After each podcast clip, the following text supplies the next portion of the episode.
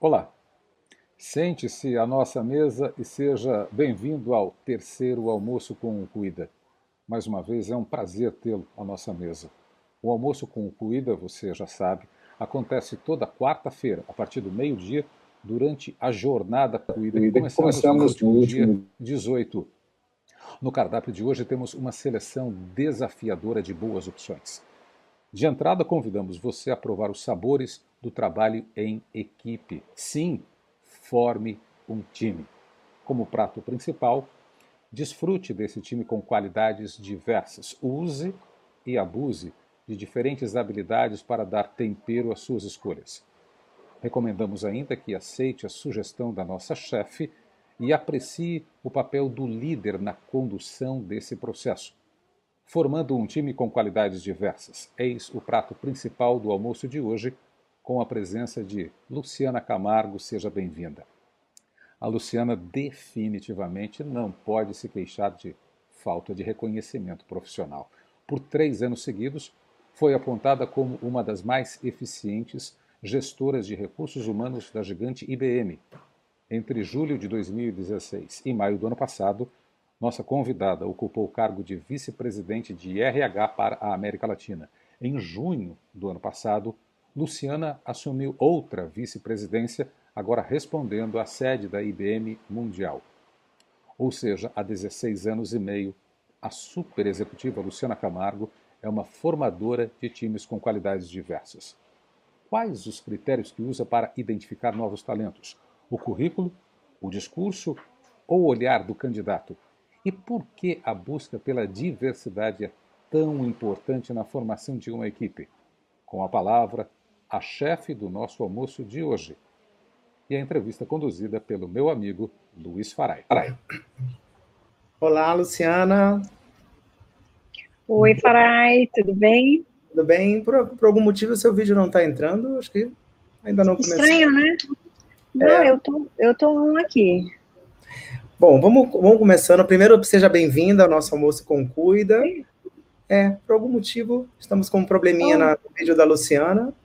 Vamos oh, ver se a gente pena. consegue. Se a gente tava, consegue. Tava ok até agora, a gente estava juntos. Mas é assim mesmo, quem sabe faz ao vivo. não se preocupe, talvez valesse a pena você sair e voltar, não sei.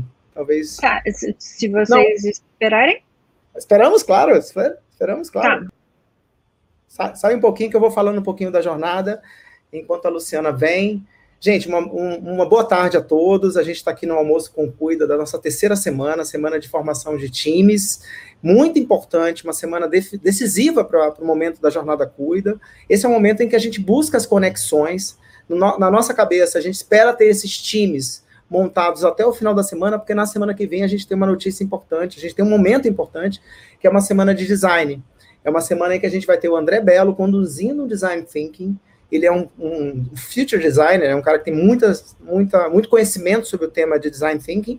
Então, a gente, de segunda a sexta, às seis horas, a gente vai estar com os times montados, construindo desde o início, desde a modelagem do negócio, desde a empatia, do momento de empatia, até a, a prototipação, vamos dizer assim, até o momento em que você constrói sua ideia e deixa ela madura para ser apresentada. Lembra que a gente vai ter na última semana, a semana dos pitches.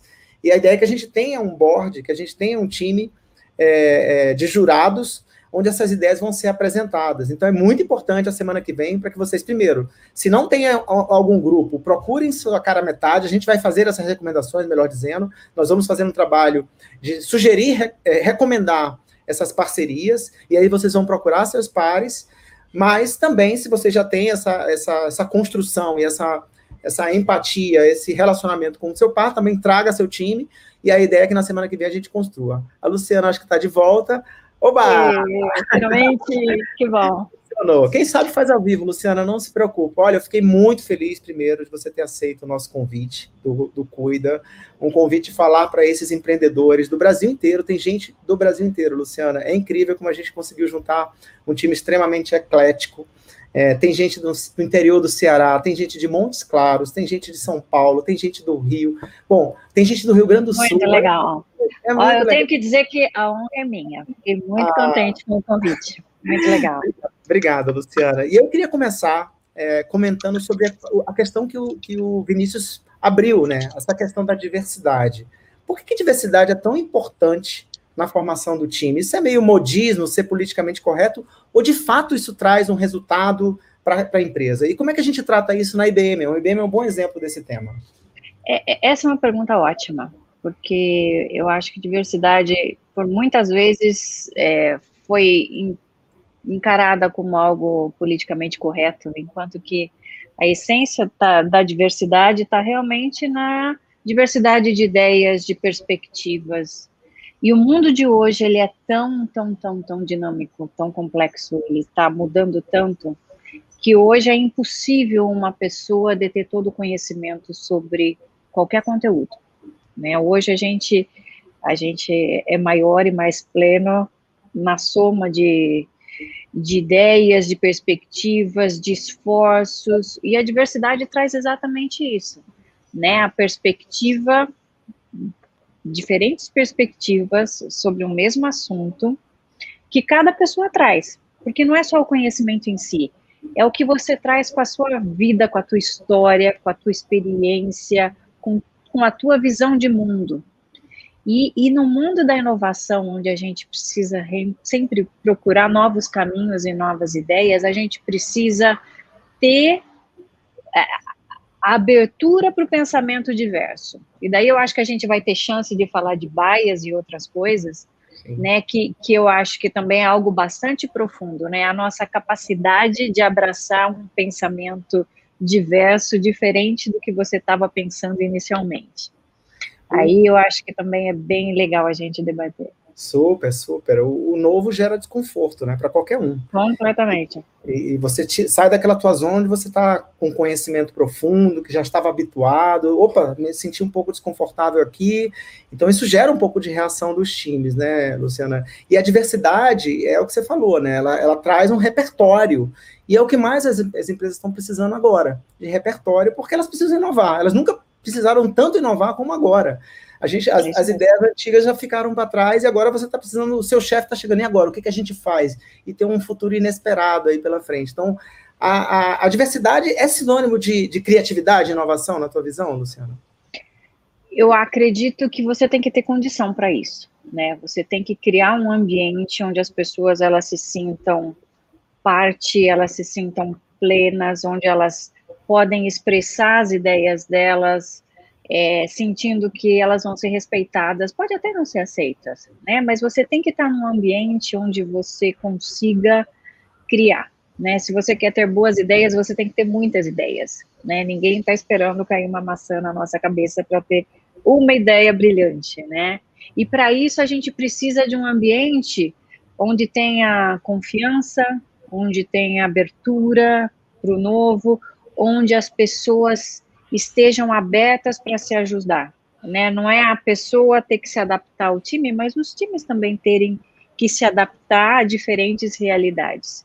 Aí sim eu acho que a gente cria um ambiente onde as ideias podem aflorar, onde as pessoas se sentem à vontade para errar, para testar ideias, para experimentar, porque é aí que realmente a gente aprende, né?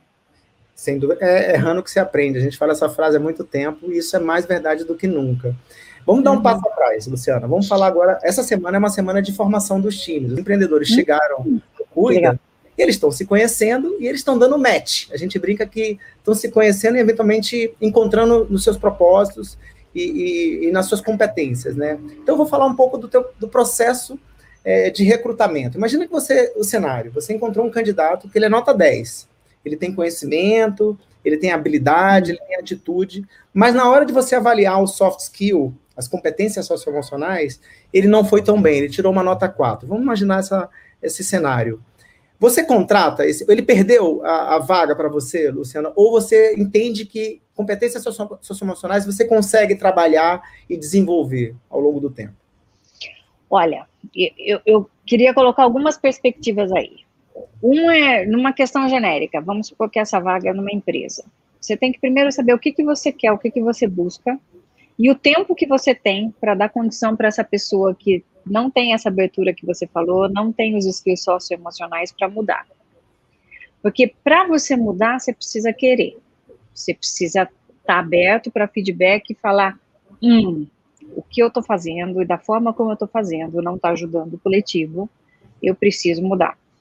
Mudar não é fácil, mudar realmente precisa ter um, um contexto novo, uma abertura para mudar e a consciência de que você precisa. Se você tem uma situação onde você tem uma pessoa muito brilhante, uma pessoa que tem os skills que você precisa, mas essa pessoa não tem os skills, talvez você tenha que ter essa discussão com a pessoa antes.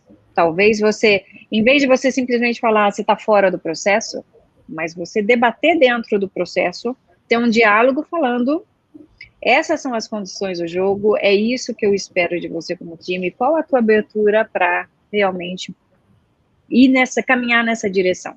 Porque eu sou, eu, eu, também acredito que todo mundo muda, todo mundo aprende, todos os skills e habilidades são é, aprendíveis. Não sei essa palavra, mas pode se aprender.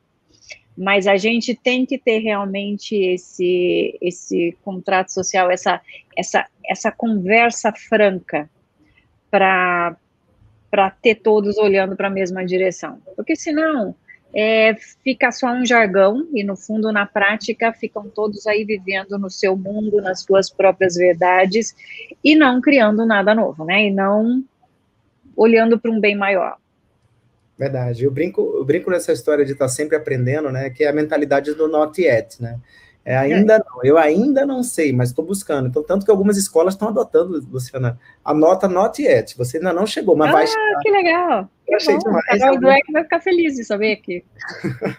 é bem legal, porque é, é, dizer, você ainda não chegou, mas vai chegar. Se você se esforçar um pouco mais, se você se dedicar um pouco mais, você chega lá. E é isso. A gente está aqui sempre num processo de aprendizagem. Não nasceu sabendo, a gente está sempre num processo de aprendizado. Mas você tem que querer, como você bem falou, né?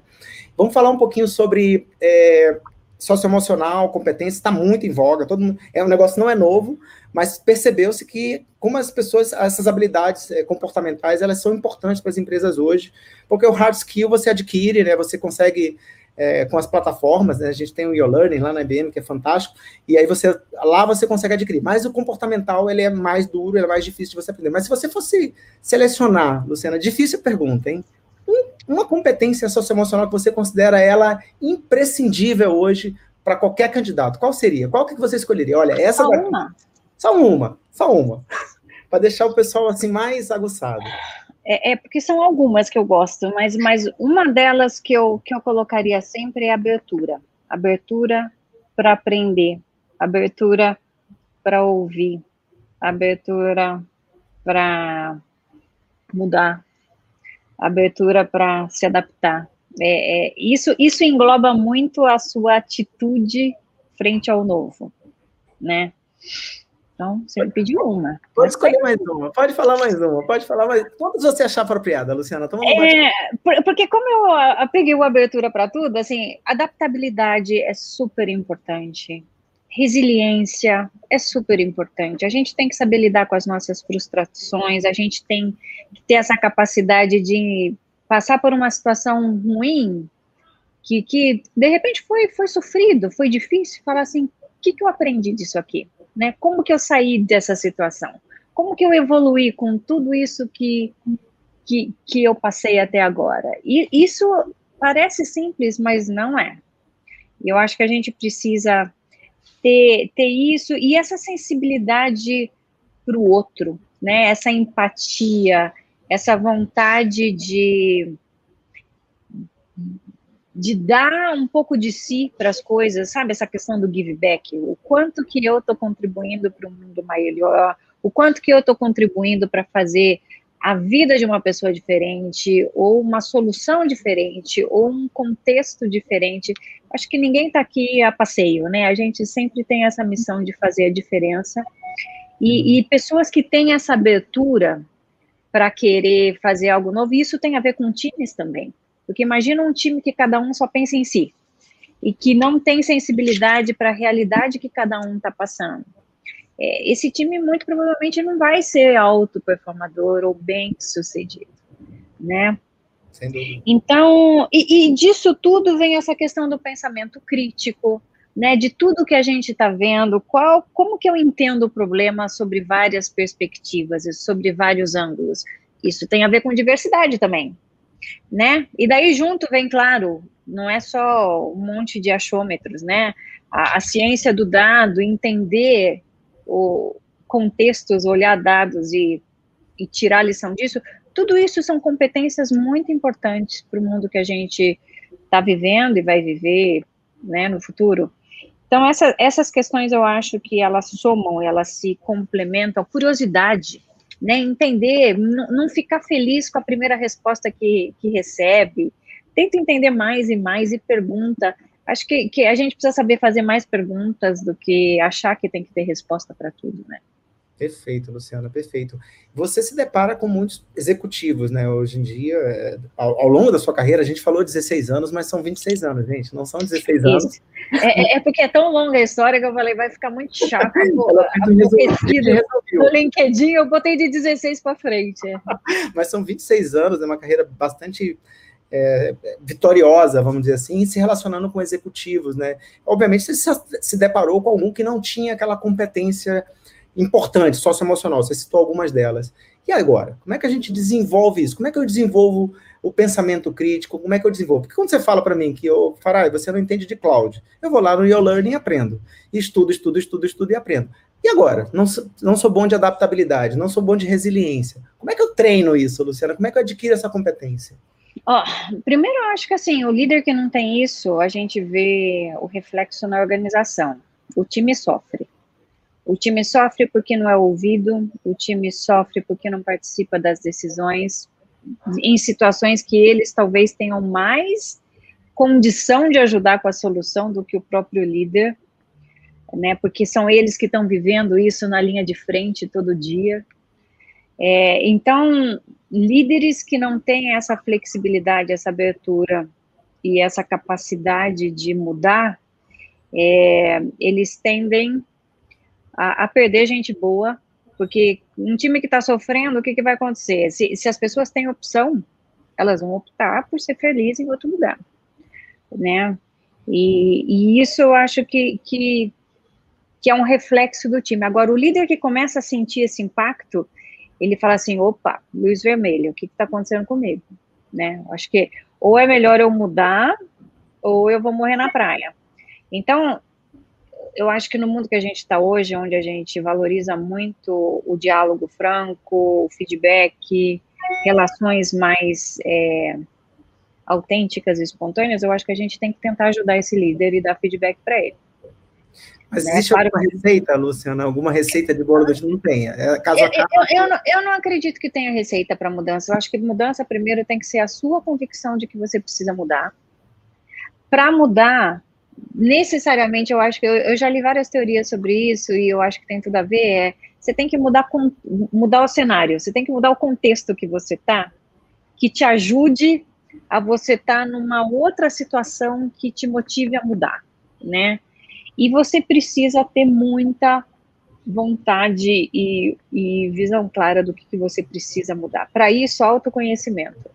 Sem você ter uma boa consciência né, das suas limitações, das suas dificuldades, dos seus bias, da sua dificuldade de comunicação, fica muito difícil você mudar, né? Como é que eu posso falar para você assim, eu Farai, acho que você não foi bem aqui, acho que você tem que fazer isso, tem que fazer isso, fazer aquilo.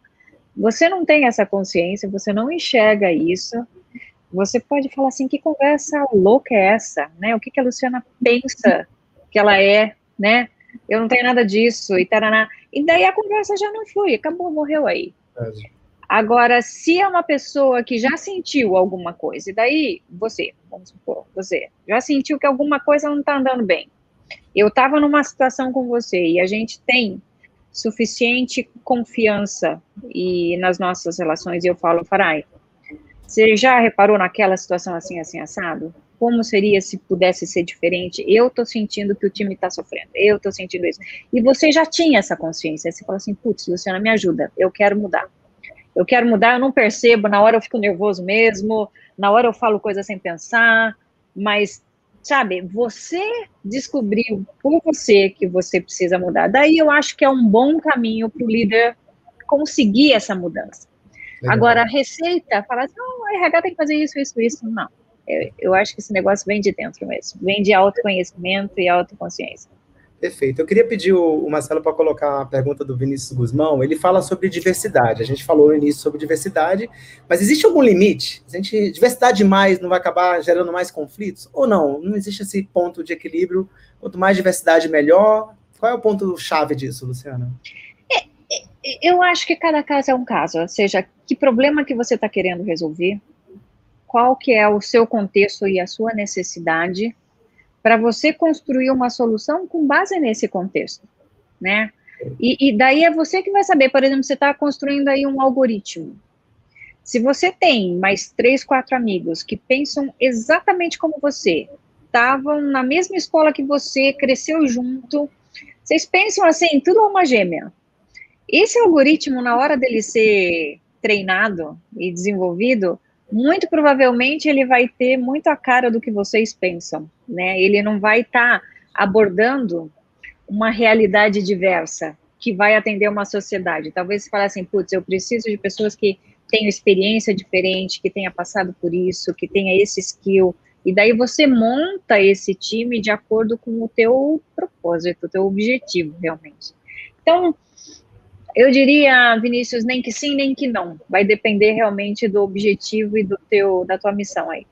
Acho que o contexto tem que dizer, é, é o que fala, Completamente, né? Completamente, exatamente. Inclusive, quando a gente faz as, as autoavaliações, avaliações de autoconhecimento, depende muito do contexto. A gente muda ao longo do tempo, né, Luciana? A gente não. Graças a, gente, a Deus, né? A gente evolui. É, evolui, a gente modifica, né? Então, não, cuidado com os rótulos, né? Eu sempre falo, quando a gente faz uma autoavaliação, ah, não tenho adaptabilidade para sempre, não. Não. Naquele contexto, naquele não. momento. Aquilo é você naquele momento. A gente tem que tomar muito cuidado com uma palavra que se chama estereótipo né? O que a nossa visão estereotipada de mundo e como a gente acaba sem querer rotulando pessoas, rotulando situações, tomando decisões totalmente conectadas com nossos bias. E isso faz com que a gente vá por caminhos é, não muito legais, né?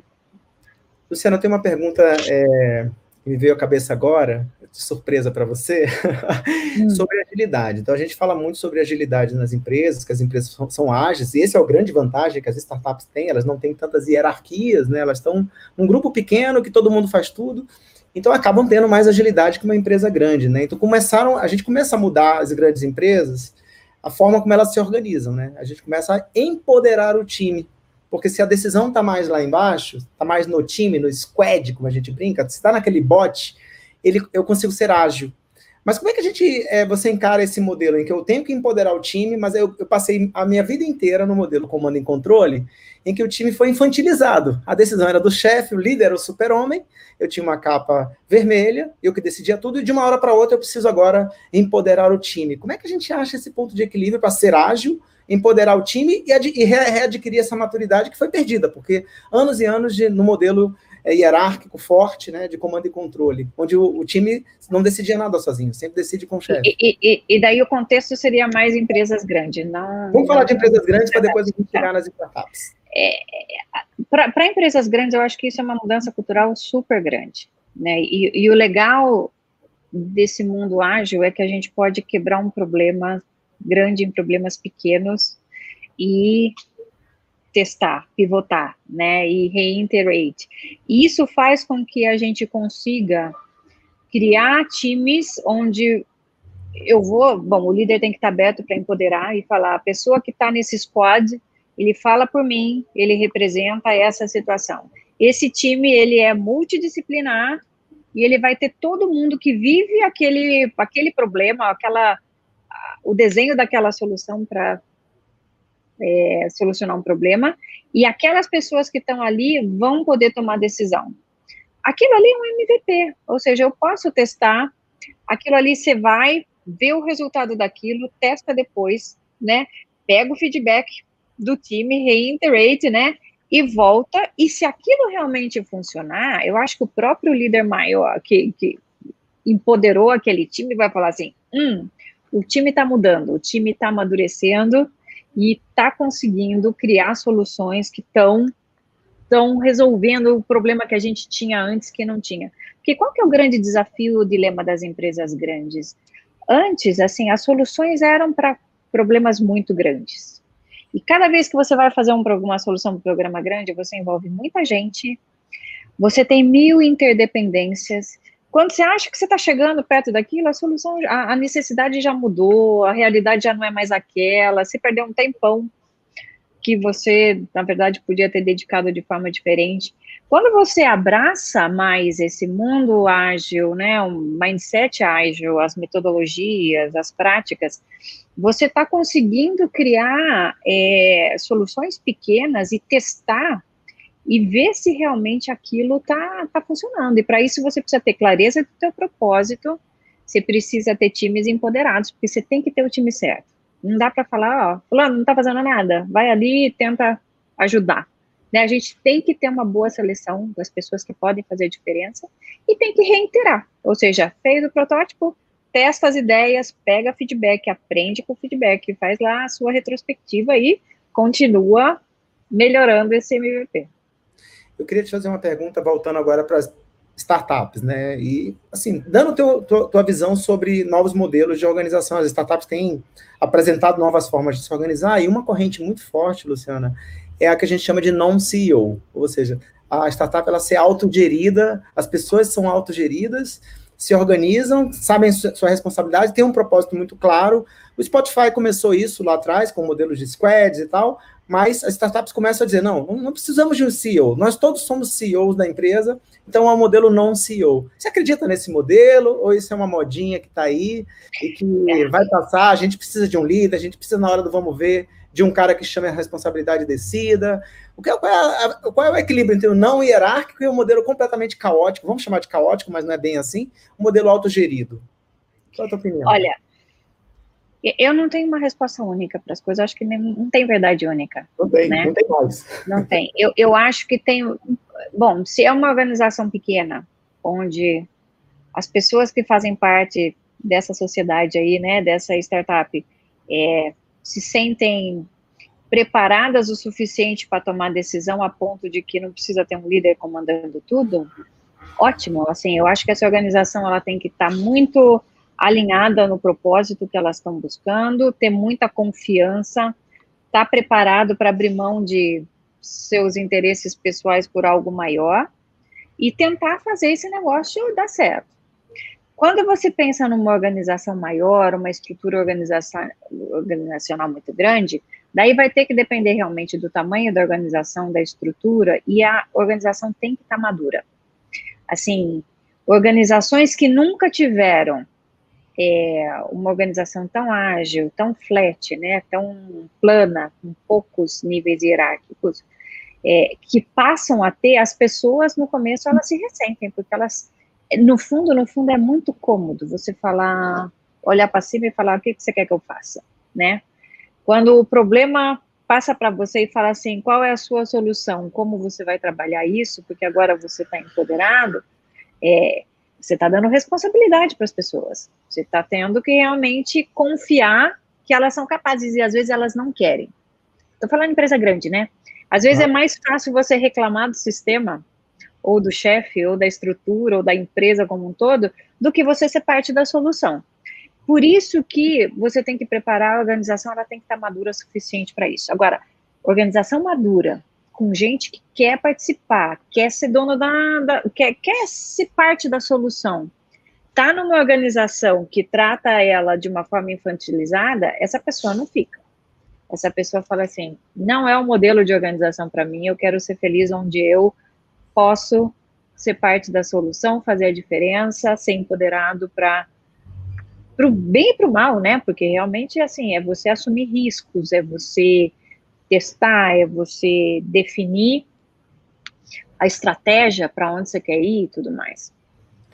Muito legal, muito legal essa, essa sua fala que casa bem com a realidade do, dos nossos empreendedores. Eu queria fazer uma pergunta sobre é, a questão do, do, meu Deus, eu me perdi aqui, dos, dos, conflitos, dos conflitos. Eu tenho uma estatística que eu sempre repito, é um trabalho que a FGV fez, 78% das startups, elas morrem em cinco anos, você não sei se você sabia disso, e morrem principalmente por essa dissonância entre os sócios. é, problemas de gestão, governança também estão ali, mas esse essa desalinhamento entre os sócios, esses conflitos que acontecem, é, e, e, principalmente uma startup, quando está na sua fase inicial, nos primeiros três anos, é um momento que a gente está sem dinheiro. Quando está tudo muito bem, não tem conflito, né, Luciana? A gente está vivendo ali, mas quando começa a ter falta de dinheiro, né, no momento de early stage da startup, que é um momento de muito, muitas decisões e abrir mão de muitas coisas, os conflitos começam a aparecer as startups deixam de existir. Na tua experiência, dentro de uma grande empresa, obviamente num contexto diferente, mas eu queria trazer essa questão da gestão de conflito. Como é que você consegue, entende que a melhor forma de lidar com os conflitos é, de interesses, de vaidades entre as pessoas, dentro de pequenos times, mesmo, mesmo numa grande empresa, como é que a gente transcende isso para startups? Olha, é, é, super complexo, né? Você, você pega qualquer ser humano normal, né? Tem, tem, tem seu ego, seus bias, seus interesses pessoais, e isso pode é, ocasionar realmente conflitos muito ruins de ser resolvidos, e por isso acaba tendo a ruptura. Eu acho que para você estar, tá, por exemplo, você pegou o exemplo da startup, né? Num negócio que você quer fazer com que ele sobreviva, que você que ele tenha mais longa duração, isso tem a ver com, com um objetivo muito claro entre as pessoas, porque é que nem casamento, né? Assim, não é tudo mar de rosa sempre. Vai ter situações que você vai estar realmente numa crise danada. E qual que é a tua resiliência de superar essa crise? O quanto que você está aberto a abrir mão de algumas coisas em prol de algo maior, porque você acha que vale a pena continuar? É, e, e, e, no caso de startup, eu acho que tem muito a ver também com a questão de se profissionalizar, de buscar ter clareza em responsabilidade, qual que é o papel de cada um, como cada um complementa, se complementa e colabora e participa. Conflito eu acho que é sempre bom, é sempre saudável. Grupos, grupos que são autoperformadores no mundo ágil, eles buscam até o conflito, porque é aí que você tem realmente a, a discussão de ideias, o debate, a, o, o, calor da emoção lá para buscar algo maior. Mas a questão toda é como que você vai ter esse conflito, né? De uma forma positiva, de uma forma é, construtiva, porque vocês estão juntos para o que deve é para algo maior. Em empresa acontece isso, só que assim, empresa, a empresa não quebra quando um grupo briga, porque porque ela tem uma estrutura maior, tem outra perenidade, tem outras questões. Mas perde negócio, perde performance, tem um engajamento bem difícil, bem ruim. Ou seja, o reflexo sempre aparece em outras dimensões, mas acaba que a consequência é bastante similar. Sem, sem dúvida, eu chamo isso de conflito criativo. O Jeff Bezos faz muito isso na Amazon, né? ele estimula o conflito, às vezes passa um pouquinho do limite, mas pelo menos na, na biografia dele, ele cita bem que ele gosta desse ambiente conflituoso, porque é onde o debate, as deliberações, as divergências acontecem em prol de, um, de uma ideia melhor, quem sabe, né? E o, importante é saber, né? Debater, saber e, o... e, por isso que resiliência é tão importante também, né? O quanto que você está tá disposto a passar por uma crise, uma situação bastante tensa, estressante, mas que pode valer muito a pena. Você tem que estar tá aberto para isso, né? Exatamente. Eu queria falar um pouquinho sobre é, tecnologia e gente, juntar um pouquinho essas duas coisas. É, eu sei que você é, fala muito sobre tecnologia, aliás, eu sou seu fã, porque você é, é a primeira pessoa que cuida de gente que lidera a nossa área de gente e que fala de tecnologia com mais profundidade que muitos é, engenheiros de software por aí. Nas suas palestras eu acompanho.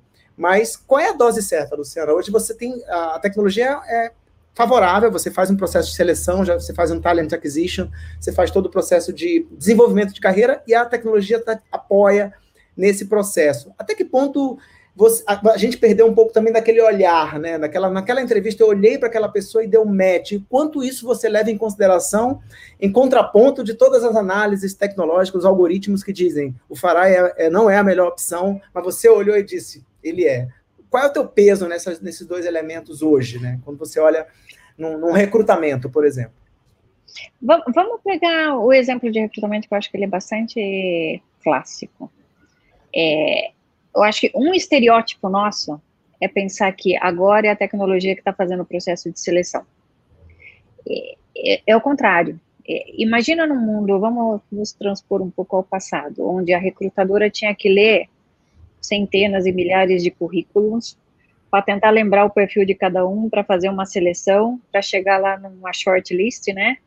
Para tentar fazer o funil dela. Imagina quanta gente boa era perdido numa análise manual e, e, e só focado no humano. Hoje, você tem a tecnologia te ajudando a te dar muita informação, onde você consegue olhar holisticamente tudo que você tem disponível, e mais do que nunca o ser humano se tornou crítico na questão. Né? Vamos falar um pouquinho de bias se você tem um desafio que você quer formar um time diverso e que você quer é, escolher a melhor pessoa para sua posição, é, a decisão final quem vai ter sempre vai ser o humano.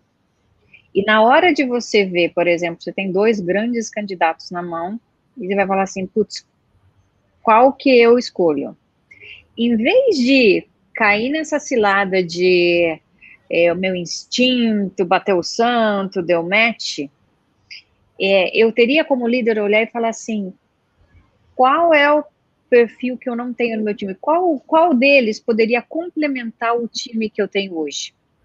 Porque qual que é, é o risco quando você você não, não tem consciência dos seus bias? É você cair no, no bias de afinidade, que você acaba procurando pessoas que têm comportamentos e pensamentos muito semelhantes aos seus, ou você tem é, um, um, é, um, estereótipo, a gente chama halo effective, né? Quando você gosta de uma pessoa ou de um negócio, você acaba achando que isso daí é o certo, você meio que rotula como esse é o caminho, né? Ou de percepção, quando você começa a falar assim, não gosto, não gosto de loira. Impossível. Essa moça loira, falando tudo isso de tecnologia, não é possível. Ela decorou, porque loira, para mim, é burro por definição.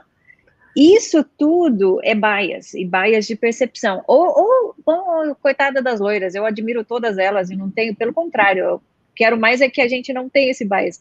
É, ah, não, vou, vou por esse candidato, por quê? Porque ele é faculdade, ele é de, das top, faculdade de primeira linha. Esse outro, nem faculdade direito fez. É, isso é bias. Na verdade, eu acho que assim a tecnologia ajuda a gente a fazer isso, porque ela, ela te dá o máximo de informação nesses processos de seleção, ela te dá uma visão holística e você tem a condição de olhar melhor seus comportamentos ou seus candidatos, e na hora de você fazer a decisão final, você não está dando, falando assim, escolhe aí inteligência artificial, o que, que eu quero.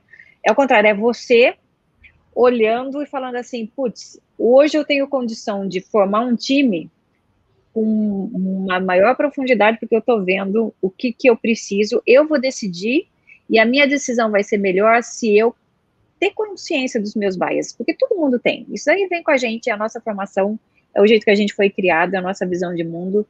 Mas quando a gente sabe o que, que é isso, que, que é estereótipo, o que, que é bias, e você começa a se fazer algumas perguntas para você se testar se você não está sendo, na verdade, é, muito cheio de bias, você, você começa a falar assim, putz, eu estou tomando a decisão errada, deixa eu tomar uma decisão diferente. Fantástico, fantástico. Eu tenho até um exemplo interessante que eu não vou lembrar exatamente o caso, mas de um processo de seleção, em, em, foi uma, um experimento que eles fizeram, um experimento válido, um, quase experimento na realidade, em que eles separaram, fizeram um, um, processo seletivo tradicional, com pessoas entrevistando e tal, e o outro blind, ou seja, eu não sabia quem estava do outro lado. Nesse que foi blind, tiveram 50% a mais mulheres que foram selecionadas. Olha ou seja, olha o bias que você inseriu ali no outro, porque você viu que era mulher e você disse, não, não, essa não, é aquela outra. Eu acho que é muito importante a tecnologia ajudar em eliminar esses bias, né, nesse processo. Exatamente, por, por isso que eu acho que a, tecnologia ela só veio ajudar nesse processo de, de seleção, porque você tem uma visão muito mais profunda e holística das pessoas, né, é, eu nunca fui isso é uma coisa muito pessoal, não estou falando em nome de, do que, um RH tem que fazer, mas eu, eu nunca fui tão ligada em currículo. Às vezes eu vou entrevistar alguém, eu prefiro não ler o currículo antes, porque eu quero, eu quero realmente conversar com a pessoa e entender a história dela, como ela realiza, como ela, ela trabalha, como ela constrói junto, qual que é a abertura que ela tem para aprender. A gente tem que tomar cuidado porque a gente olha um currículo e fala assim, não, é esse, tá vendo? Estudou em Harvard, pronto, tá contratado. Você não sabe, não conhece a pessoa, você não sabe que história que ela tem, né? Muito legal, muito legal. E eu fico até honrado porque você me entrevistou, né, Luciana? Então... Ah, é verdade. Olha, e eu fiquei encantadíssima na primeira conversa. Não sei se, se eu fui tão transparente. Mas eu acho que eu não li seu currículo também. Eu acho que não, eu acho que não. Mas obrigado pela, pela, por ter me entrevistado. A gente acabou, deu match, né, Luciana? Super é, grande amiga e mentora. Minha mentora, ela não sabe disso, mas é, ela é inspiração. Então, nesse, nesse sentido, para a gente fechar essa primeira parte, a gente está chegando aqui no final, estamos com 46 minutos, mas eu queria deixar os comentários finais para daqui a pouco. Eu queria fazer mais uma pergunta. A gente tem um time muito jovem é, de empreendedores aí no Cuida Nascendo. É, temos um time também é, que ficou desempregado agora. É, o, a nossa taxa de desemprego bate os 14 milhões de pessoas. Então, tem gente que, tá, que, que nunca empreendeu, vai começar a empreender, e tem gente que está chegando é, agora. Vamos falar das que estão chegando, esses, esses, esses, esses, jovens aí, tem gente de 15 anos, Luciano, dentro do Cuida hoje, empreendendo. Microcertificações ou diploma? O que, que você fala? E, essas pessoas estão muito orientadas a fazer um curso e aprender, e, e, ao mesmo tempo preocupadas que faculdade que eu faço. Qual é a tua visão para esse? Qual é o melhor caminho, né, para esse profissional que está chegando agora, que está começando a sua carreira? Diploma, você falou que não olha o currículo, mas Diploma ainda vale, ainda tem peso? Ou a microcertificação resolve o problema? Olha, tem muito debate sobre o futuro da, da educação, onde se fala que os, as, os diplomas vão acabar, as, as, longas certificações vão acabar. Pode até ser o futuro, mas eu acho que a gente não está lá ainda. acho que a gente está num momento bastante blended. Né? Microcertificação significa que você está aprendendo sempre. E isso é mega, mega, mega importante. Quando a gente fala em tecnologia ainda, você pode ser um super expert em uma tecnologia hoje, que daqui a, sei lá, seis meses vai estar totalmente é, outdated, né? Totalmente já caduca, velha e é, desatualizada. Então, assim, o que vai contar é a sua capacidade de realmente estar aberto para continuar estudando e acompanhando a evolução dessa tecnologia e ser capaz de estar evoluindo com ela.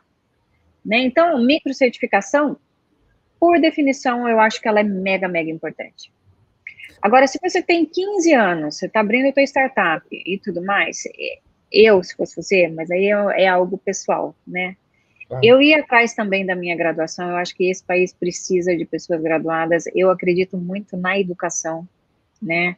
Eu acho que, que é isso que transforma as pessoas, e as pessoas é que transformam o mundo, né? Como diria, na verdade, essa é a frase do, do Paulo Freire, que eu admiro tanto.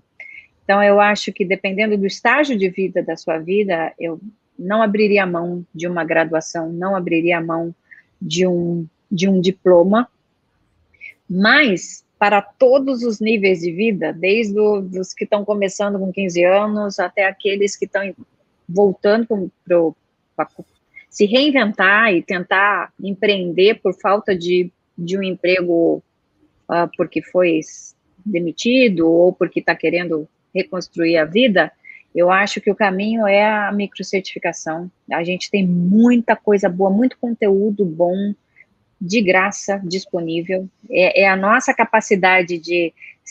Primeiro, entender o que a gente está buscando, né? A gente tem que ter clareza de o que, que eu quero, o que, que eu preciso.